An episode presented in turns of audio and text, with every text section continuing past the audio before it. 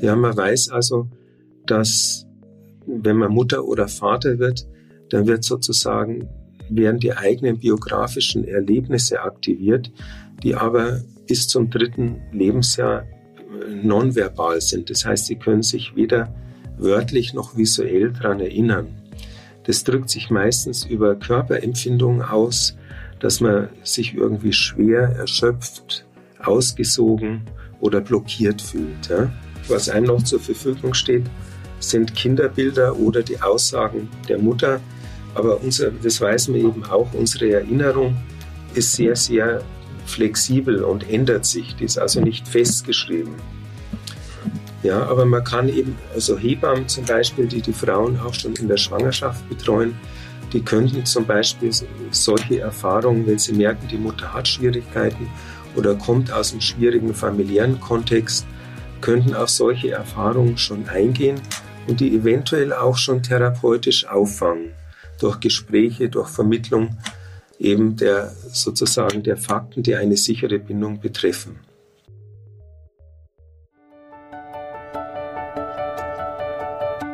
Muttermilch rockt. Willkommen im Podcast für Hebammen im Einsatz. Du stehst der Mutter als Expertin rund um die Schwangerschaft, Geburt und das Wochenbett von Anfang an zur Seite. Dein Rat und Wissen sind die beste Unterstützung. Und dabei unterstützen wir dich zu den Themen Muttermilch und Stillen. Mit Nadine Erhardt und Jacqueline Stich. Hallo ihr lieben Hebammen im Einsatz. Ähm wir wollen heute über Bonding und Bindungsförderung sprechen und was mir da noch so einfällt, ist, dass ich ganz oft beobachtet habe auf der Neo-Intensiv, dass äh, wenn die Mütter Känguruing durchgeführt haben, beziehungsweise sich halt im direkten Hautkontakt mit dem Früh- oder Neugeborenen befunden haben, ich sie häufig ähm, ja, dazu ermuntert habe, währenddessen auch Kontakt mit ihrem Kind aufzunehmen. Also nicht nur körperlichen Kontakt, sondern wirklich auch ja, Kontakt über die Kommunikation, weil es den Frauen doch oft schwerfällt, mit ihrem Kind zu sprechen. Jetzt sind sie in einem Raum, da befinden sich mehrere Leute, da geniert man sich vielleicht gerade am Anfang auch ein bisschen, weiß man nicht, was man so recht seinem Kind erzählen soll. Ähm, ja, ich habe dann die Mütter immer aufgefordert oder ermutigt, das zu tun, weil ich ganz oft beobachtet habe, dass die Mütter halt einfach mit dem Handy äh, das Känguruing verbracht haben, was ja nicht unbedingt Sinn der Sache ist. Natürlich ist es auch mal okay, wenn die Mama ganz lange mit dem Kind äh, Känguruing macht, dass sie dann einfach auch mal die Zeit für sich nutzt, um irgendwas zu recherchieren. Aber ähm, ja, mir, mir war es ganz wichtig, dass die Mama sich eben ganz auf ihr Kind fokussiert und ähm, eben auch mit dem Kind spricht, es streichelt ähm, und die Zeit auch ganz besonders intensiv genießt. Ach, Jackie, da sagst du was. Ähm, diese Handy-Geschichte, das beobachte ich auch immer wieder. Und es ist ja nicht so, nur weil wir das Kind nach unserer Definition bonden, also den Hautkontakt haben, dass jetzt nur weil es gebondet wird, automatisch da irgendwie eine Bindung entsteht. Klar begünstigt das das Ganze, aber die Bindung geht ja auch dahingehend, Bedürfnisse von Mutter und Kind wahrzunehmen. Und darüber wollen wir heute ja mit euch sprechen. Und auch ich freue mich sehr, dass ihr wieder dabei seid. Und ähm, genau, wir haben heute einen Gast und wir wollen einfach drüber sprechen, was ist eigentlich eine Bindung, eine sichere Bindung und wie können wir die Frauen dahingehend unterstützen, neben dem Bonding, wie wir es immer benutzen halt, also den direkten Hautkontakt zwischen Mutter und Kind von Anfang an. Wie können wir sie dahingehend unterstützen, ihrem Kind eine sichere Bindung zu bieten?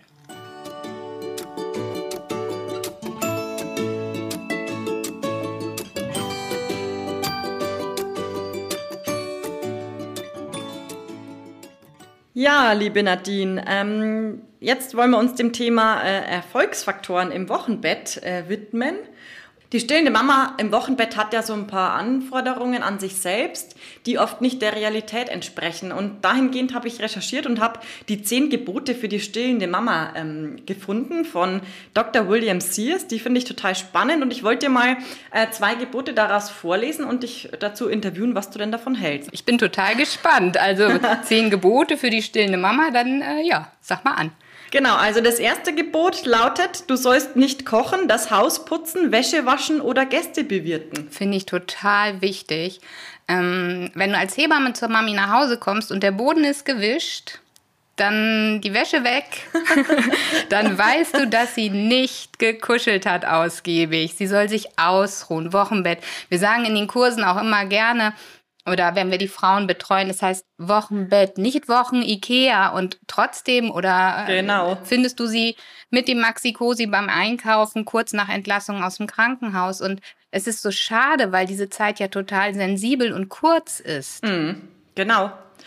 Ähm, der empathische Umgang mit der Mama dahingehend ist ja auch ganz wichtig, dass man ihr dann eben auch vermittelt, hey, das musst du nicht machen, das ist total Irrsinn, für wen überhaupt? Äh, du sollst dich auf dein Kind fokussieren und genau da auch Vertrauen schaffen, oder? Wie hast du das erlebt? Ähm, genau das ist es. Sie müssen sich ja eigentlich erstmal kennenlernen. Sie wissen überhaupt nicht, wer da ist und wie der andere so, ähm, ja, so Eigenarten des anderen kennenlernen und als Familie erstmal zusammenfinden. Und deshalb, wenn äh, gekocht wird durch den Partner und äh, vielleicht die Nachbarn oder die Verwandten Essen vorbeibringen, super toll. Vielleicht auch schon im Vorfeld sich den Kühlschrank voll zu machen. Das äh, ist ganz wertvoll für junge Familien.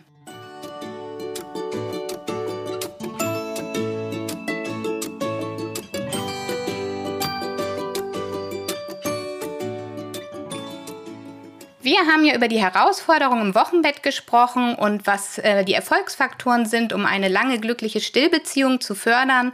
Und wir freuen uns sehr, dass uns der Dr. Thiele heute Morgen dabei unterstützen wird, einige Dinge dabei zu beleuchten. Ähm, ganz, ganz wichtig für eine Stillbeziehung ist und bleibt das Bonding. Und ja, Herr Dr. Thiele, wir begrüßen Sie recht herzlich heute Morgen und würden, ähm, ja, vielleicht mögen Sie sich einfach gerne mal selber vorstellen. Ja, guten Morgen. Also ich bin Kinderarzt, mache klassische Homöopathie und arbeite seit ungefähr 34 Jahren. Und seit 20 Jahren arbeite ich homöopathisch und ich würde sagen, so seit 15 Jahren auch sehr bindungsorientiert. Ja, ich habe verschiedene Ausbildungen gemacht. Also zum Beispiel beim Karl-Heinz Brisch. Das ist ein deutscher Bindungsforscher aus dem Haunerschen, der mittlerweile in Salzburg ist. Äh, so eine bindungsorientierte ähm, Psychotherapie für Säuglinge und eine Safe-Ausbildung. Herr Dr. Thiele, jetzt ist es ja so, dass noch nicht in allen Kliniken direkt nach der Entbindung des Bonding erfolgt, gerade wenn eine Sektio stattgefunden ja. hat. Können Sie da noch ärztlich untermauern, was für Folgen das für die Mutter-Kind-Bindung hat, wenn das nicht erfolgt? Naja, man, man kann, also ich denke, in den meisten Kliniken wird mittlerweile darauf geachtet, was so meine Erfahrung ist, also nur, nur ganz selten oder in Notfällen wird das Kind primär vom Kinderarzt versorgt.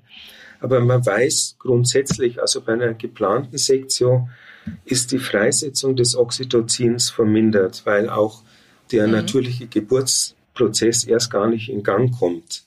Bei einer Notsektion kommt natürlich sozusagen vorab schon, kommt es zu hohen Stress- und Oxytocinspiegeln. Aber man weiß eben, dass eben durch die Sektio oder eben auch durch eine peridurale Anästhesie die Freisetzung von dem Oxytocin später gehemmt wird, ja, auf, als Reaktion auf den Hautkontakt oder auch auf das Stillen, zumindest kurz nach der Geburt. Dem könnte man entgegenwirken, wenn man der Mutter eine Oxytocin-Infusion gibt. Dann findet die Oxytocin-Ausschüttung durch Stillen und Hautkontakt genauso statt wie beim normal entbundenen Kind. Gibt es eigentlich auch ähm, beim Bonden richtig oder falsch? Das ist ja immer die Frage. Also ich habe jetzt das eingewickelte Baby im Arm der Eltern auf dem Weg zur Wochenstation oder der, des Vaters, mhm. vielleicht sogar dem Extrabett äh, vor Augen. Ähm, gibt es dort irgendwie, dass man sagt, so und so sollte das Bonden nach Möglichkeit erfolgen? Ja, das gibt schon. Also ich denke, die, die ganze Atmosphäre vor der Geburt auch und um die Geburt herum die sollte also eigentlich entspannt sein. Das heißt, medizinische potenzielle Maßnahmen sollten nicht im Vordergrund stehen und zum Stress führen, der, also zum Stress der Mutter führen, weil Stress per se eben ähm, in, als Geburtshindernis wirkt und natürlich auch ähm, als Bindungshindernis. Das heißt, man sollte die Mutter eigentlich, wenn das medizinisch möglich ist, in Ruhe den Kontakt zu ihrem Kind entstehen lassen, indem man es eben nackt auf den Bauch legt, Rücken, im Rückenbereich vielleicht mit einem warmen Tuch abdeckt. Man, man sollte den Vater dazuziehen, wenn der die Geburt, der Geburt beiwohnt, dass einfach die Mutter auch beruhigt wird durch die Nähe von einer, von einer bekannten Bindungsperson. Und dann sollte man die eigentlich in Ruhe lassen erstmal. Also insgesamt ist es, ist es wichtig, nach der Geburt, also in der, in der ersten Zeit im Wochenbett, dass die Mutter eben viel Ruhe hat, Unterstützung durch, durch eine Dula zum Beispiel, das weiß man auch, eine Dula ist eine Laienhelferin bei der Geburt, die sich der Mutter praktisch nur seelisch zuwendet. Sie, sie hält, sie streichelt, da weiß man, dass das sehr beruhigend wirkt. Weniger Geburtskomplikationen, weniger Stillprobleme, weniger Schreiphasen beim Kind auftreten. Also man sollte alles tun, was die Entspannung und Sicherheit der Mutter fördert. Das sind ja meistens die Hebammen, die da eigentlich gefragt sind im ersten Zeitraum. Sie sagen es gerade, die Hebammen sind gefragt.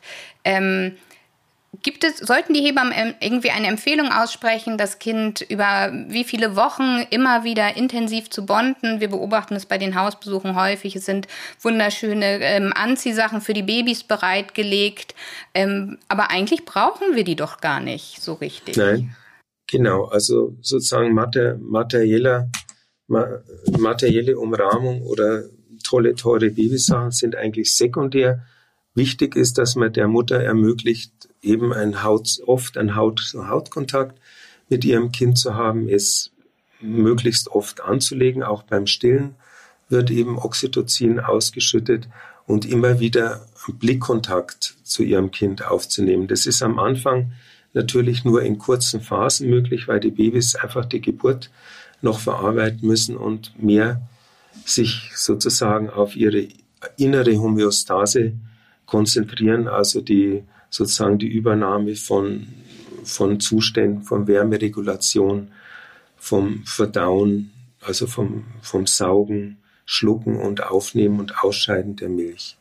Also man sollte die Mutter prinzipiell aufklären, was, was wichtig ist für, für eine sichere Bindung, eben, dass man sich auf ein Baby einstellt, dass ein Baby ganz, ein ganz kleines Stresstoleranzfenster hat, das heißt, es, es kann nicht viel Stress selber verdauen, sondern braucht die Hilfe und Koregulation einer Bindungsperson oder der Mutter. Das findet jetzt beim Neugeborenen eigentlich hauptsächlich über Haut, Hautkontakt statt, ja, weil die Babys, wie gesagt, noch nicht so, so lange Wachphasen haben. Und über den Hautkontakt organisiert sich das Baby sozusagen über die Schwingung, der, über die stabilen Schwingungen der Mutter, über ihre stabile Atmung, über ihre stabile Herzfrequenz, aber auch über ihre stabile Zellschwingung. Weil alle Systeme des Babys sind noch unreif. Ja, also der Herzschlag ist noch nicht ganz stabil, die Atmung muss erst in Gang kommen und, und eben auch sozusagen die ganze Zellorganisation. Also das heißt, die, die Hebammen sollten einfach den Kontakt fördern. Die könnten zum Beispiel auch noch ansprechen, inwieweit, aber erst im späteren Verlauf, inwieweit die Mutter eigene schwierige biografische Erfahrungen äh, gemacht hat, die eventuell einem, einer sicheren Bindung entgegenstehen. Mhm. Ja, man weiß also, dass wenn man Mutter oder Vater wird, dann wird sozusagen werden die eigenen biografischen Erlebnisse aktiviert, die aber bis zum dritten Lebensjahr nonverbal sind. Das heißt, sie können sich weder wörtlich noch visuell daran erinnern. Das drückt sich meistens über Körperempfindungen aus, dass man sich irgendwie schwer, erschöpft, ausgesogen oder blockiert fühlt. Ja? Also im Hinblick auf die eigene Erfahrung mit den Eltern. Genau, die, die weiß man ja meistens nicht. Was einem noch zur Verfügung steht, mhm. sind Kinderbilder oder die Aussagen der Mutter, aber unser, mhm. das weiß man eben auch, unsere Erinnerung ist sehr, sehr flexibel und ändert sich. Die ist also nicht festgeschrieben. Mhm. Ja, aber man kann eben, also Hebammen zum Beispiel, die die Frauen auch schon in der Schwangerschaft betreuen, die könnten zum Beispiel solche Erfahrungen, wenn sie merken, die Mutter hat Schwierigkeiten oder kommt aus einem schwierigen familiären Kontext, könnten auf solche Erfahrungen schon eingehen und die eventuell auch schon therapeutisch auffangen durch Gespräche, ah, durch aha. Vermittlung eben der sozusagen der Fakten, die eine sichere Bindung betreffen. Und gerade bei den Müttern wäre es dann wichtig zu empfehlen, ähm, frühzeitig und immer wiederkehrend und häufig das Bonding auch zu Hause fortzuführen. Habe ich das richtig verstanden? Genau, weil, weil diese mhm. Mütter sozusagen ihre, ihre biografische Erfahrung, die sie selber als Säugling gemacht haben, nicht als Ressource zur Verfügung haben. Mhm. Ja, sondern, wow, das ist richtig spannend. Mhm. Sondern die wiederholen schlimmstenfalls sozusagen dasselbe Muster, das sie erlebt haben. Sprich, sie, sie würden das Kind im eigenen Bettchen schlafen lassen, ähm, würden das Kind wenig tragen. Also es ist auch wichtig, dass zum Beispiel ein Kind am Anfang des Lebens viel in einem Tragetuch getragen wird, weil es da eben diesen beständigen Körperkontakt hat. Ähm, also die könnten der Mutter, auch wenn sie eine schwierige biografische Erfahrung hat, sozusagen auf der kognitiven Ebene die Dinge vermitteln, die wichtig sind und könnten ihr helfen, wenn sie schwierige, in schwierige Situationen kommt, eben das, was für das Kind wichtig ist, trotzdem zu machen. Sie sagten ja auch am Anfang, dass es schon äh, vor der Schwangerschaft diesen Mutter-Kind-Kontakt gibt. Und äh, je positiver der ausfällt, umso positiver ist es auch für das Kind im weiteren Verlauf. Genau, genau. Das also man, man weiß zum Beispiel, dass eben pränataler Stress, sei es, dass, sei es, äh, dass die Arbeit, in der die, in der die Mutter ist, sehr stressig ist, oder dass sie sozial nicht unterstützt wird, oder dass sogar eine Trennung vom Partner in der Schwangerschaft stattfindet. Dieser Stress, der wirkt sich auf das, auf das ungeborene Kind aus. Und zwar wirkt sich das über eine, über eine Genexpression aus. Und zwar kann es eben sein, dass zum Beispiel bei hohem Stress Serotonintransport, der Serotonin sorgt eben für Glücksgefühle und Wohlbefinden, dass die eben sehr niedrig aus, ausgedrückt werden oder ausgelesen werden und dadurch ein Kind sehr empfindlich und irritabel ist. Und wenn eben wenig Stress in der Schwangerschaft entsteht, eine gute instinktive und intuitive Bindung zum Kind da ist, da werden die Serotonintransporter in einem hohen Maße ausgeprägt, was wieder zu einem sehr ruhigen, ausgeglichenen Kind führt, ja, weil das Temperament des Kindes ist eben auch sehr wichtig, im, also ist ein wichtiger Faktor im Entstehen der Bindung. Ja, ein schwieriges Temperament macht es eben schwer, ein Kind gut zu beruhigen. Ein, ein ruhiges, ausgeglichenes Temperament macht es hingegen sehr einfach für die Mutter. Also müssen wir wirklich auf die Frauen ein besonderes Augenmerk haben, die ähm, in der Schwangerschaft Stress erfahren und da einfach immer so ein bisschen im Hinterkopf haben, dass äh, für das Kind das Auswirkungen haben könnte. Genau, also man, man sollte einfach auch schauen, was für belastende Faktoren eine Frau hat aus ihrer eigenen Geschichte und sollte die zumindest kurz thematisieren. Was dieser Karl-Heinz Brisch, ich weiß nicht, ob Sie von dem jemals gehört haben oder ihn kennen. Haben Sie, ich habe auf Ihrer Webseite von der Praxis davon gelesen, ja. Mhm. Okay, also der Karl-Heinz Brisch ist eben, der kommt ursprünglich aus Ulm, hat dort, glaube ich, in der Neonatologie gearbeitet, ist Kinderpsychiater und ähm, Kinderpsychologe. Und der hat ein Konzept entwickelt, was sich SAFE nennt, sichere Ausbildung für Eltern. Hat er auch ein Buch drüber geschrieben und bietet eben SAFE-Kurse an, die eben in der Schwangerschaft beginnen und sich bis ins erste Lebensjahr ziehen. Und in diesen Kursen kann man seine eigenen schwierigen Bindungserfahrungen bearbeiten, beziehungsweise kann erfahren, auch wenn man keine schwierigen Bindungserfahrungen hat, was eben wichtig ist im Umgang mit dem Säugling. Also dass zum Beispiel ein Säugling nicht erzogen werden muss, dass ein mhm. Säugling nur Grund, also dass alle Bedürfnisse, die ein Säugling hat, sind Grundbedürfnisse. Das heißt, mhm. das Bedürfnis nach Wärme, nach Nähe, nach Luft zum Atmen, nach Nahrung, ja? Mhm. ja. Und gerade in Deutschland, ähm, wir haben ja eine Tradition einer sehr rigiden Kindererziehung, speziell mhm. auch im Nationalsozialismus wurde das ähm, sehr, sehr verstärkt durch eine Lungenfachärztin, die Johanna Harrer. Harrer. Mhm. Die schrieb ein Buch, Die deutsche Mutter und ihr erstes Kind, was mhm. im Prinzip eine durchgehende Traumatisierung von einem Säugling bedeutet eben, indem er mhm. es alleine schlafen lässt, indem er es schreien lässt, sich ihm nicht zuwendet und das aus der sozusagen bedrohlichen Situation herausholt und ihm praktisch nur Aufmerksamkeit gibt, wenn es gefüttert wird. Mhm. Genau, das, das, ist interessant, dass Sie das ansprechen. Ich habe da vorhin auch dran gedacht, als Sie darüber gesprochen haben, dass es eben eine kindliche Prägung der Mutter schon gibt, aber es gibt ja auch die gesellschaftliche Komponente, die damit reinspielt, weil es wird ja oft von den Säuglingen erwartet, ähm, dass sie eben alleine schlafen, dass sie äh, nicht so häufig gestillt werden müssen und ja, das ist eben noch, wie Sie schon erwähnt haben, weit und alt hergebracht.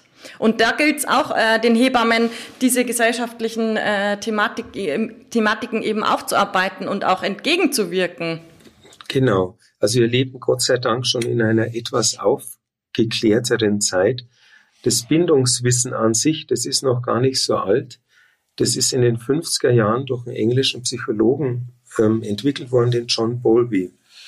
Der hat sozusagen das Bindungssystem als ein wichtiges biologisches System erkannt, was eben das Überleben eines Säuglings sichert. Ja, indem er, wenn das Bindungssystem aktiviert wird, das heißt durch, durch Trennung oder durch Kälte oder durch Hunger, dann fängt ein Säugling an zu weinen und macht sich bemerkbar. Und dann, weil er eben ein sehr schmales Stresstoleranzfenster hat, ist es nötig, dass eine Bindungssystem, eine Bindungsperson ihn aus dem Stress herausregelt über eben Erfüllung von diesen Grundbedürfnissen.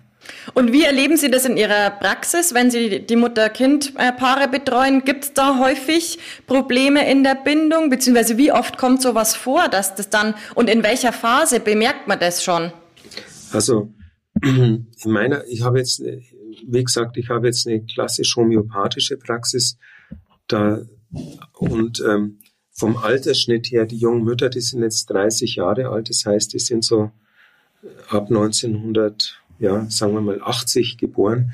Das heißt, in der wirklich schon in, sind eine, eine zweite, also sind eine Generation, die weder kriegstraumatisierte Eltern hat. Ja, also ich zum Beispiel bin Jahrgang 56.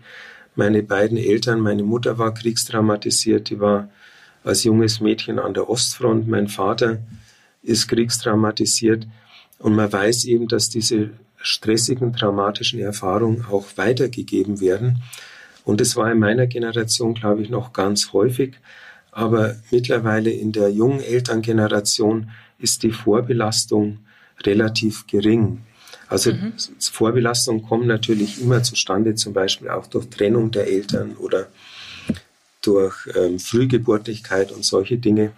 Was ich manchmal beobachte, ist eben, dass Menschen, die aus der ehemaligen DDR kommen und dort sozusagen in diesem System aufwuchsen mit einer frühen Krippenunterbringung, dass die einfach äh, Unterstützung brauchen, ähm, um eine sichere Bindung entstehen zu lassen, wobei die oft sehr willig sind und ähm, das auch verstehen, dass diese äh, Krippenunterbringung für sie nicht die ideale Situation war, um, um aufzuwachsen. Mhm. Also ich, ich, sehe es immer wieder, dass Mütter eben ähm, Schwierigkeiten haben. Das erkennt man auch daran, wenn eine Mutter zum Beispiel ihr Kind wie eine Puppe behandelt, ja, also keinen Körperkontakt eingeht oder nicht fein, feinfühlig in der Interaktion ist mit einer, mit einer Ammensprache oder versteht, dass das Baby, wenn es zum Beispiel keinen Blickkontakt aufnimmt, jetzt gar nicht bereit ist für eine Interaktion. Aber das mhm. kann man eben auch sehr gut als Kinderarzt fördern, indem man den Müttern das erklärt. Ich nehme da bei der U3 in der sechsten Lebenswoche eigentlich sehr viel Zeit, um den Müttern ähm, das zu erklären, was ein Säugling braucht. Also dass er eben nicht erzogen werden muss, sondern eigentlich hauptsächlich eine Erfüllung seiner Grundbedürfnisse braucht und viel, viel Körperkontakt. Mhm. Und dann verstärke ich das immer wieder. Ich sehe ja die, die Babys und Mütter dann im vierten Lebensmonat, im siebten Lebensmonat mit dem Jahr. Und wenn ich sehe, dass eine Mutter eben Schwierigkeiten hat oder sehr ängstlich und unsicher ist, dann biete ich ihr an, dass sie zum einen jederzeit, wenn sie Bedarf hat, kommen kann oder dass sie regelmäßig einmal in der Woche kommt, bis sie sich sicher fühlt. Jetzt sagten Sie ja, Sie nehmen sich sehr viel Zeit und ähm, das ist, glaube ich, ja auch das, was ein Großteil der Arbeit mit den Müttern ausmacht. Wenn Sie sich jetzt was wünschen dürften, Personaldecke ist ja meistens ähm, etwas strapazierter, auch in den Krankenhäusern. Die Hebammen sind sehr stark ausgelastet. Aber wenn Sie sich einfach was wünschen dürften, was wäre das? Äh, was ganz, ganz wichtig ist, ist natürlich, dass äh, sozusagen das ganze Helfer- und Betreuungssystem, das sprich, das sind die Hebammen, die also die Frauen pränatal betreuen und nach der Geburt, das sind die Kinderärzte, Kinderkrankenschwestern, die dann die Mutter, Mutter nach der Geburt betreuen. Das sind die Kinderärzte, die Kinder regelmäßig sehen. Das sind Erzieherinnen, gerade Krippenerzieherinnen, die die Kinder dann eben betreuen, wenn sie in die Krippe kommen. Das sind später auch Kindergartenerzieherinnen oder Lehrer. Da finde ich das ganz wichtig, dass diese Menschen einfach ein Bindungswissen haben und ihre eigenen Bindungserfahrungen eventuell, die eventuell eben auch ähm, traumatisch geprägt sind, aufarbeiten, bevor sie eben sozusagen in diesem Bereich arbeiten. Man weiß, es zieht viele Menschen, die als Kinder traumatisiert wurden, wieder in diesen Bereich unbewusst zurück. Aber wenn die natürlich ihren, ihre eigenen Traumatisierungen nicht aufarbeiten, dann geben die die unbewusst weiter an die Mütter oder Kinder. Ja? Also das wäre eine Voraussetzung eigentlich, dass jeder sozusagen, der in dem Bereich tätig ist, in einer wie auch immer gearteten Art, zum Beispiel über so ein ähm, Erwachsenen-Bindungsinterview, nochmal seine eigene Bindungsgeschichte versteht und eventuell dann auch therapeutisch bearbeitet. Es wäre also schön, wenn es einen Standard geben würde, den man vielleicht im Vorgespräch mit den Frauen, also die Hebammen im Vorgespräch mit den Frauen, ähm, sich zur Hand nehmen könnte, um rauszufinden, ob ähm, ja eine, eine Gefährdung, wollen wir es jetzt nicht nennen, aber doch eine Beeinträchtigung der Bindung stattfinden könnte. Gibt es das schon? Also das gibt oder? es, also bei Hebammen weiß ich es nicht, aber ich meine, man kann zum Beispiel beim Karl-Heinz Frisch diese bindungsorientierte Psychotherapie für Säuglinge, ähm, Kleinkinder, Schulkinder und Erwachsene machen, als Hebamme zum Beispiel auch oder als Kinderarzt. Ja. Also es gibt Möglichkeiten, das Binden. Wie gesagt, der Karl-Heinz Brisch hat auch eine, eine Buchreihe herausgegeben, die sich eben mit, ähm, mit dem ersten Lebensabschnitt, also vorgeburtlich, um die Geburt und erstes Lebensjahr und dann den folgenden Abschnitten beschäftigt. Vielen, vielen Dank. Mhm, ich super. glaube, dass das, ähm, dass da der Ansatz wirklich liegen sollte und dass das vielen Kolleginnen vielleicht gar nicht so bewusst ist, dass sie da schon eingreifen genau. könnten. Und was ich noch sagen wollte, also das, wie gesagt, die meisten, die meisten Mütter haben eigentlich ganz positive biografische Erfahrungen und machen das intuitiv wichtig. Jeder Mensch hat ja sozusagen eine angeborene intuitive Feinfühligkeit, ja. Aber wenn man dieses System natürlich noch verstärkt ja, und optimiert, dann heißt es, dass die Menschen sozusagen einfach äh, verstärkt eine sichere Bindung entwickeln. Und die sichere Bindung ist ein, ein riesiger Schutzfaktor für das ganze Leben. Also eine sichere Bindung zu haben, bedeutet ein sicheres Lebensfundament zu haben. Das bedeutet Resilienz zu haben für spätere, später schwierige Faktoren. Das bedeutet sozial intelligenter zu sein, sich Hilfe zu, so, zu holen, empathischer zu sein, kooperationsbereit zu sein. Es fördert die Kreativität und auch äh, sozusagen die Gedächtnis- oder Lernleistung. Also sozusagen selbst das normale Niveau nochmal durch eine verstärkte Hinwendung zu optimieren, ist auch schon, denke ich, äh, ein großes Geschenk für Mütter und Kinder. Die langfristigen Faktoren waren jetzt wirklich auch nochmal sehr spannend.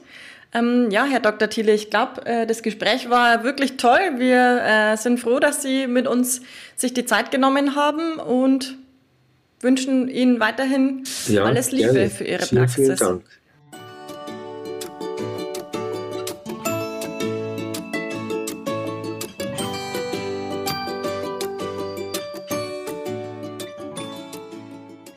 Ja, jetzt haben wir ja schon ganz viel über das Thema Bonding und Bindungsförderung gehört. Ähm, ist auch wirklich ein ganz wichtiges Thema, gerade für die Anfangszeit. Wenn uns das jetzt am Anfang, gerade am Anfang in der wichtigen Zeit noch nicht so gut gelingt, dann kommt es halt auch häufiger zu Herausforderungen, welche wir bewältigen müssen, Nadine. Ähm, und wir wissen ja auch, dass gerade wenn in dieser sensiblen Phase es schon zu Problemen kommt, äh, sei es durch wunde Brustwarzen oder eben auch schon ähm, Infektionen der Brustwarzen oder auch Soa etc., Milchstau, dann ähm, ist die Stilldauer natürlich äh, total verkürzt. Was kann man denn jetzt machen, wenn wir solche Herausforderungen schon am Anfang bewältigen müssen? Oder innerhalb des Wochenbetts vor allen Dingen. Direkt am Anfang treten die ja eher seltener auf. Also die Liegedauer hat sich ja ähm, sehr stark verändert in den letzten Jahren. Früher sind die Frauen viel länger in der Klinik geblieben, ähm, haben dort dann auch das äh, Stillmanagement begonnen und ja, je nach Ausstattung und ja, Gefallen des Hauses war das mal besser, mal schlechter. Ähm, jetzt kommen die Frauen nach Hause relativ früh, die Liegezeiten halt verkürzt und sie kommen eigentlich meistens genau an dem Tag nach Hause, wo so, ja, ne, Laktogenese 2, also der Milcheinschuss stattfindet. Sie fühlen sich körperlich nicht so wohl, ähm, haben vielleicht auch Schlafmangel erfahren in den letzten Tagen im Krankenhaus. Alles ist neu, das Baby ist da, es ist ungewohnt. Und wir Hebammen, die äh, die Frauen zu Hause unterstützen, sollten uns ja eigentlich freuen, dass die Frauen viel früher nach Hause kommen, weil wir die dann einfach auch abholen können viel früher in ihrer Stillbeziehung und gucken können, hat da was nicht so gut geklappt oder ähm, wie können wir helfen. Gerade die wunden Brustwarzen, ich äh, würde mal sagen, also fast jede Frau, die anfängt zu stillen, ist überrascht, dass äh, hier doch Schmerzen auftreten können und es muss ja gar nicht richtig zu großen Verletzungen oder wunden Stellen an den Brustwarzen kommen. Ja, erst einmal ist es ja immer wichtig bei wunden Brustwarzen, wenn es dazu kommt, dass man nach der Ursache forscht. Also, dass man sich anschaut, wie läuft das Stillen ab? Wie trinkt das Kind? Hat es genügend Brustgewebe im Mund? Ähm, kann ich die Mama vielleicht anleiten, mal eine andere Position einzunehmen? Also da, ähm, ja, finde ich es immer ganz wichtig zu beobachten und auch herauszufinden, was ist jetzt gerade das Thema. Hat das Kind vielleicht ähm, einen sehr hohen Gaumen oder äh, saugt es nicht richtig? Höre ich Geräusche beim Saugen? Also da muss man immer ganz gut ähm, halt gucken, wo kommt es her?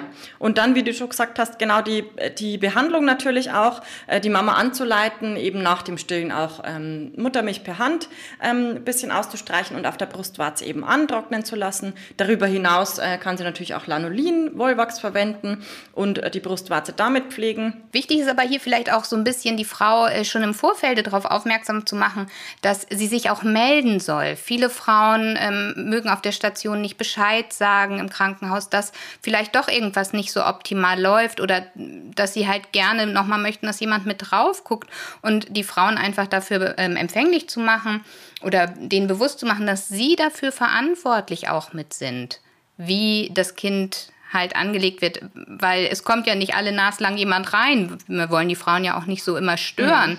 Mhm. Ne? Bonding ja. oder Bindung braucht ja nun mal auch Ruhe. Trotzdem sollte die Frau sich einfach melden, auch wenn was, wenn was äh, ihr weh tut oder wenn was nicht so läuft, wie sie, wie sie gedacht hätte, dass es läuft.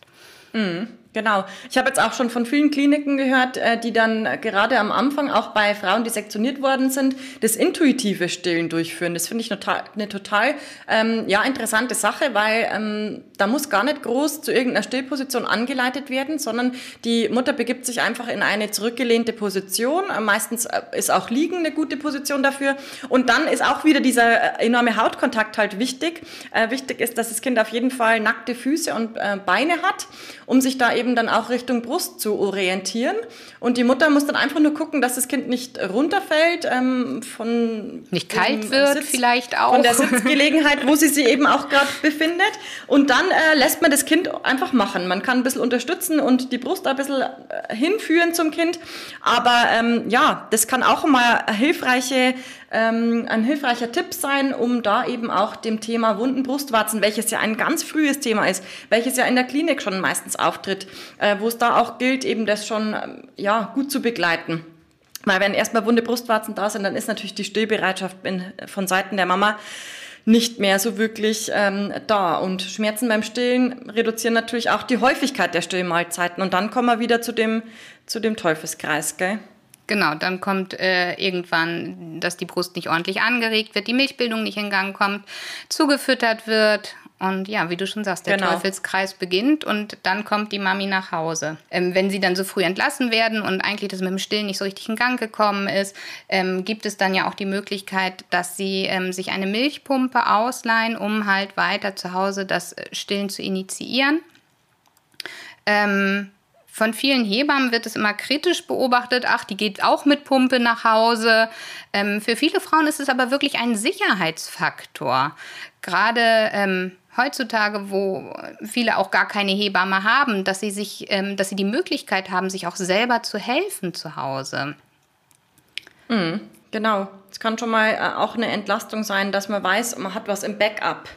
Genau. Jetzt gerade zur heutigen Zeit mit Corona zum Beispiel auch ähm, wird es nochmal ganz deutlich, weil natürlich wir Hebammen auch gucken müssen, wenn wir die Frauen zu Hause betreuen.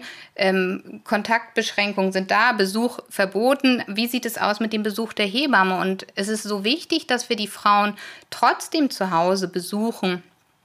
Ähm, dass aber alle Möglichkeiten da sind, um in dieser besonderen Zeit dann auch ähm, ja, intervenieren zu können. Ähm, die Unterstützung in den Krankenhäusern hat stark abgenommen, die Liegedauer ist noch verkürzter. Viele Frauen gehen halt ähm, ja, Corona-bedingt früher nach Hause, weil der Partner vielleicht sie nicht auf der Station besuchen darf, um ein entspanntes Wochenbett erleben zu dürfen. Und ich glaube, hier ist beim Bonding auch ein ganz großer Störfaktor da, dass die Frau einfach Angst hat und nicht die Nähe und ähm, ja, ihre Bezugsperson bei sich hat. Du hast jetzt das Abpumpen angesprochen. In welchen Situationen rätst du denn den Frauen, ähm, zusätzlich abzupumpen? Also bevor sie gar nicht mehr stillen, weil es so doll weh tut, dürfen sie auch abpumpen. Ansonsten ist es halt, wenn beim Kind Faktoren vorlagen, weswegen das Kind äh, nicht ähm, ja, von sich aus die Brust regelmäßig zum ähm, ja, initiiert, die Milchbildung regelmäßig initiiert, muss man halt sehen, dass man das auf andere Art und Weise in Gang bringt. Ähm, die Kinder haben vielleicht auch so tendenziell ähm, mal mit ähm, neugeborenen Gelbsucht zu tun, sind müde und schläfrig. Und welche Kinder wir auch nicht vergessen dürfen, sind diese, ja, nennen wir sie späten Frühgeburten. Also die Kinder 37, 38. Woche, die ja komischerweise, oder nicht komischerweise, aber die um den zweiten Lebenstag rum einfach viel, viel schläfriger sind und ähm, sich nur sehr schlecht motivieren lassen, überhaupt die Brust zu nehmen. Ja, Nadine, das war total spannend. Wir haben jetzt echt einen guten Einblick bekommen über die Bindungsförderung von Mutter und Kind. Aber ähm, ja, der Papa spielt ja da auch immer noch eine Rolle. Wie binden wir denn da den Papa äh, optimal ein? Hast du da Tipps, wie wir den Papa da noch mit abholen können und mit in dieses äh, Geflecht des Bondings mit einbinden können? Schön ist natürlich, wenn der Papa auch nach der Geburt ähm, bei Mama und Baby bleiben kann. Ähm, Rooming In wird immer mehr angeboten und es macht auch total Sinn, weil die Väter wollen mehr beteiligt werden heutzutage. Also die wollen ähm, Verantwortung äh, und eine gute Vater-Kind-Bindung auch aufbauen. Und das, glaube ich, ähm, ja, geht nur, wenn auch der Vater gut informiert ist, was ist eigentlich normal und ähm, wie verläuft das Stillen. Also nur weil das Kind jetzt die ganze Zeit bei der Mama ist, an der Brust zum Beispiel beim Trinken, heißt es nicht, dass es zum Vater jetzt kein inniges Verhältnis aufbauen kann.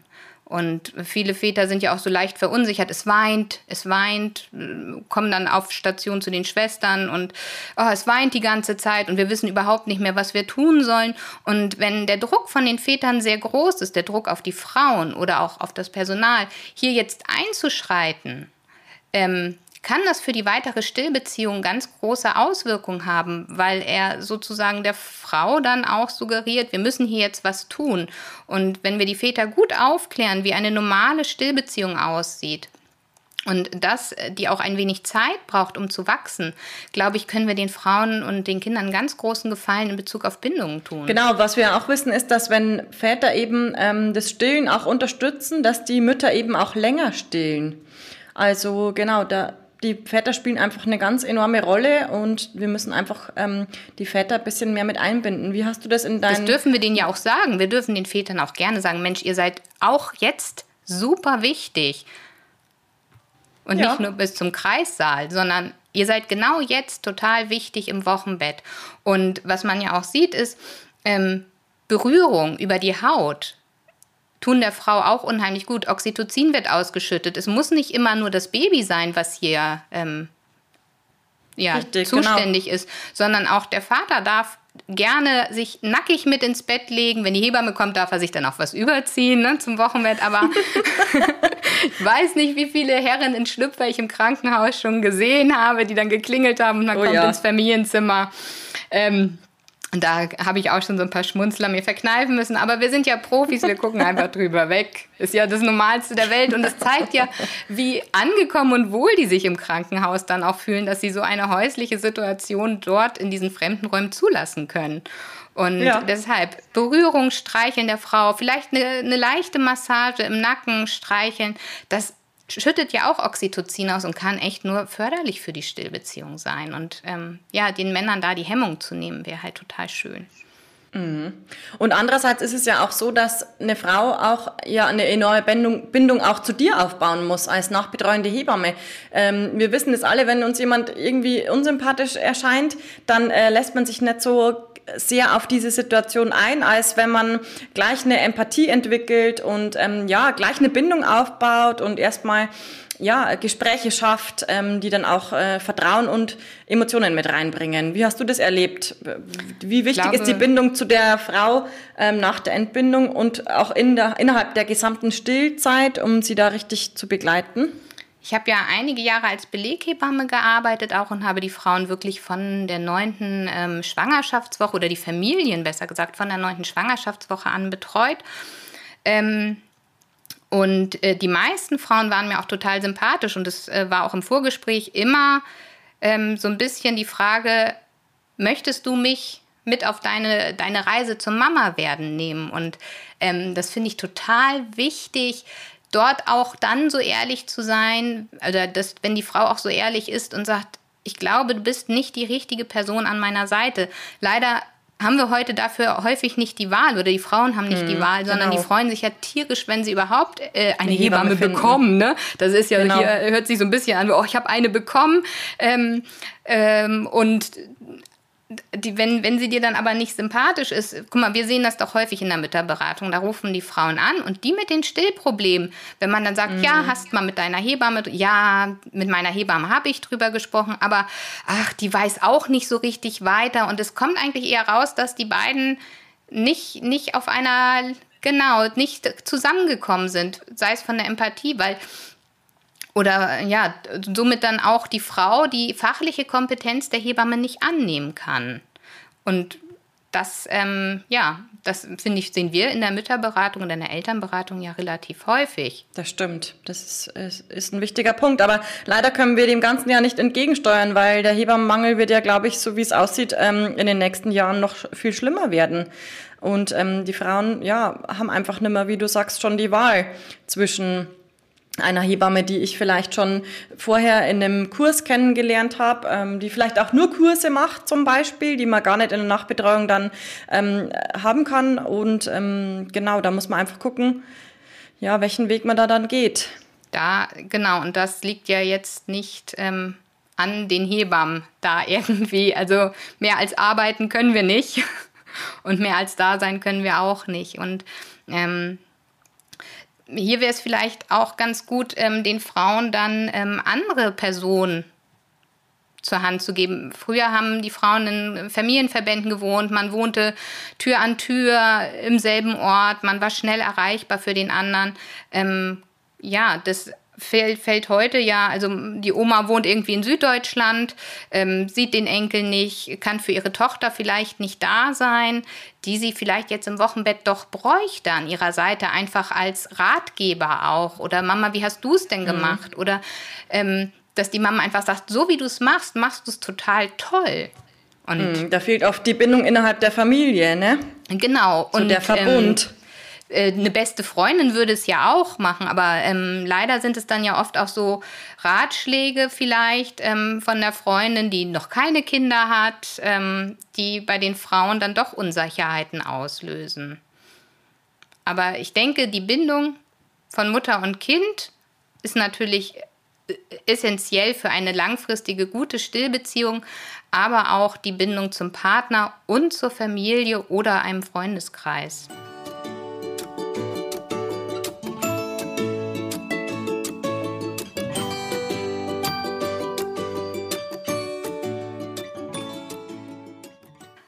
Jackie, sag doch, sag doch mal, ähm, jetzt haben wir ja sehr viel übers ähm, Bonding gehört. Ja, sehr viel sogar. Äh, ja, ich werde ja auch nicht müde, das immer wieder zu erwähnen, wie wichtig denn Bonding ist. Ähm, ja, ich finde die tiefen Einblicke in die langfristigen Folgen waren für mich jetzt auch wirklich spannend. Ähm, welche Auswirkungen wir dann oder ja, welche Verhaltensweisen wir letztendlich auch beeinflussen können durch unsere Empfehlungen, die wir an die Mütter rausgeben. Also ich denke, Bonding, Bonding, Bonding, Bonding ist wirklich wichtig. Ähm, ja, auch wenn es, es stärkt die Bindung zwischen Mutter so und einfach Kind. Ist. Genau, auf ganz ja. einfache Art und Weise stärkt das die Bindung zwischen Mutter und Kind und hilft der Mutter langfristig die Bedürfnisse ihres Kindes zu erkennen und zuverlässig zu handeln. Und das stärkt die Kinder einfach. Und ähm, aber auch wenn wir wirklich von Anfang an ja alles richtig gemacht haben, also ähm, die Bindung zwischen Mutter und Kind gefördert und gestärkt haben, gibt es leider ja auch immer Situationen, wo trotzdem Probleme in Bezug auf Stillen auftreten können. Und ich freue mich total drauf. In der nächsten Folge ähm, wollen wir nämlich mit euch darüber sprechen und haben auch einen ganz lieben Gast da, ähm, was, was für Probleme auftreten können und wie wir denen entgegentreten können, wenn wir trotz Bonding Stillprobleme haben. Also, bis zum nächsten Mal. Wir freuen uns auf euch. Bis dann!